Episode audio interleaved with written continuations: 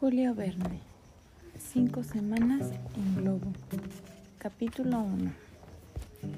El 14 de enero de 1862, numeroso público había acudido a la reunión de la Sociedad Geográfica de Londres. La legendaria institución científica conocida en todo el mundo como Royal Society, y no era para menos, el presidente dirigía a sus colegas un discurso elocuente y patriótico. Inglaterra ha marchado siempre a la cabeza de las naciones por la valentía de sus descubridores. Muchas muestras de aprobación. Y hoy, el doctor Ferguson va a continuar esa tradición si su intento tiene éxito. Gritos de lo tendrá, lo tendrá.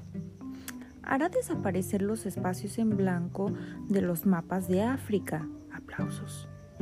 Y si su empresa fracasa, gritos de imposible, imposible. Pasará la historia como una de las más ambiciosas de la humanidad.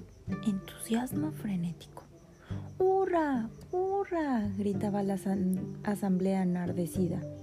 Todas las bocas pronunciaban el nombre de Ferguson. El salón de sesiones estremecía.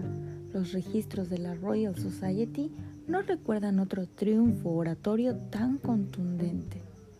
Como en Inglaterra el entusiasmo no se limitaba a las buenas palabras, antes de levantar aquella sesión, se abrió una suscripción para financiar la exploración del Dr. Ferguson, que enseguida recaudó 2.500 libras. Uno de los asistentes preguntó al presidente si el Dr. Ferguson iba a ser presentado oficialmente. El doctor está a disposición de la asamblea, respondió Sir Francis M. Que entre, que entre, gritaron todos. Queremos ver con nuestros propios ojos a ese hombre tan audaz. Sí, no vaya a ser que quieran baucarnos, dijo un viejo oficial de la Marina. ¿Y si el doctor Ferguson no existiera? preguntó una voz maliciosa. Habría que inventarlo, respondió un miembro con sentido del humor. Hagan paso al doctor Ferguson, dijo sencillamente Sir Francis M. Y el doctor entró en tres trepitosos aplausos sin dejar traslucir ninguna emoción.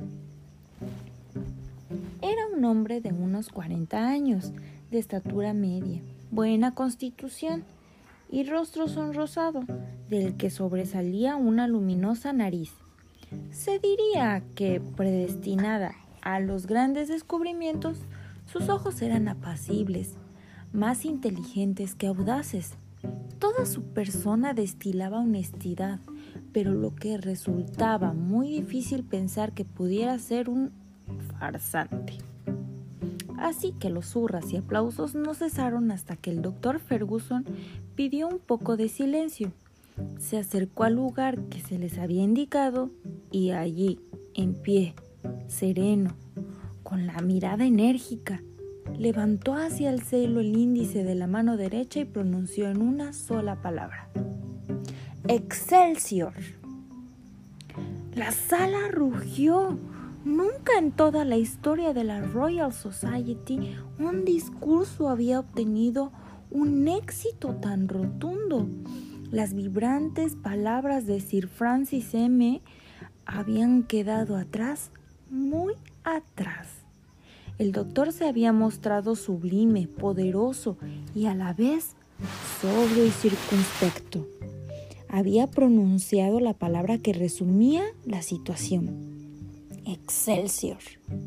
El viejo marino, ahora completamente entregado a la causa de aquel hombre extraordinario, reclamó la, la publicación íntegra del discurso de Ferguson en los Proceedings of the Royal Society, los boletines de la institución. Pero, ¿quién era aquel doctor y qué empresa pretendía cometer?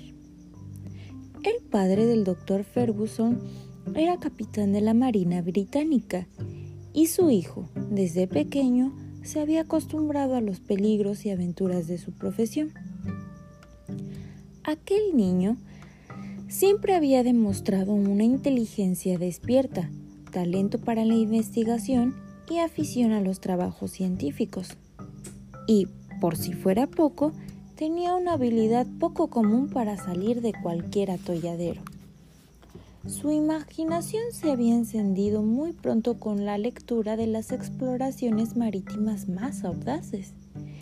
Se interesó por las aventuras de Selkirk, el náufrago que inspiró la novela Robinson Crusoe de Daniel Defoe. ¿Cuántas horas productivas había pasado junto a él en la isla de Juan Fernández? Aprobaba con frecuencia las ideas del marinero abandonado Discutí algunas veces sus planes y proyectos, pero jamás habría abandonado aquella isla. Su padre, hombre instruido, se preocupó por consolidar su inteligencia con estudios de física, ingeniería, botánica, medicina y astronomía.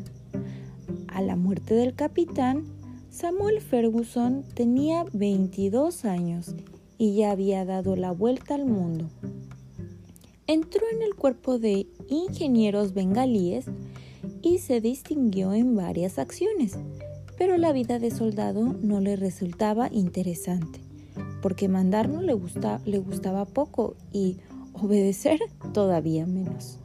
Dimitió del ejército y empezó a participar en expediciones cada vez más ambiciosas por medio mundo. Resultó que Ferguson tenía una especial capacidad para resistir todo género de dificultades, privaciones y fatigas. Era el perfecto viajero, cuyo estómago se reducía o se dilataba voluntariamente, cuyas piernas se estiraban o se encogían según la cama que se improvisara, y que se dormía a cualquier hora del día y se despertaba a la hora de la noche que conviniera. Durante aquellos viajes, Samuel Ferguson había sido además el corresponsal más activo e interesante del Daily Telegraph, el periódico con una tirada superior a los 50 a los 140 mil ejemplares diarios y que tiene millones de lectores. Por todo ello, el doctor era ya un hombre muy conocido en los ámbitos científicos. A pesar de mantenerse voluntariamente alejado de sus distinguidas instituciones, Ferguson era de los que prefería investigar a discutir y de los que anteponían un solo descubrimiento a cien discursos. Por lo demás, el doctor Ferguson sentía que había algo de ineludible en sus viajes. Yo no sigo mi camino, decía con frecuencia, el camino me sigue a mí. Por eso, nadie debe asombrarse de la templanza con que acogió los aplausos del Royal Society. Después de la sesión, el doctor fue conducido al famoso Club de los Viajeros en Pall Mall, donde se celebró su soberbio banquete. En él se brindó en perfecto orden alfabético por todos y cada uno de los grandes exploradores de África que habían precedido a Samuel Ferguson.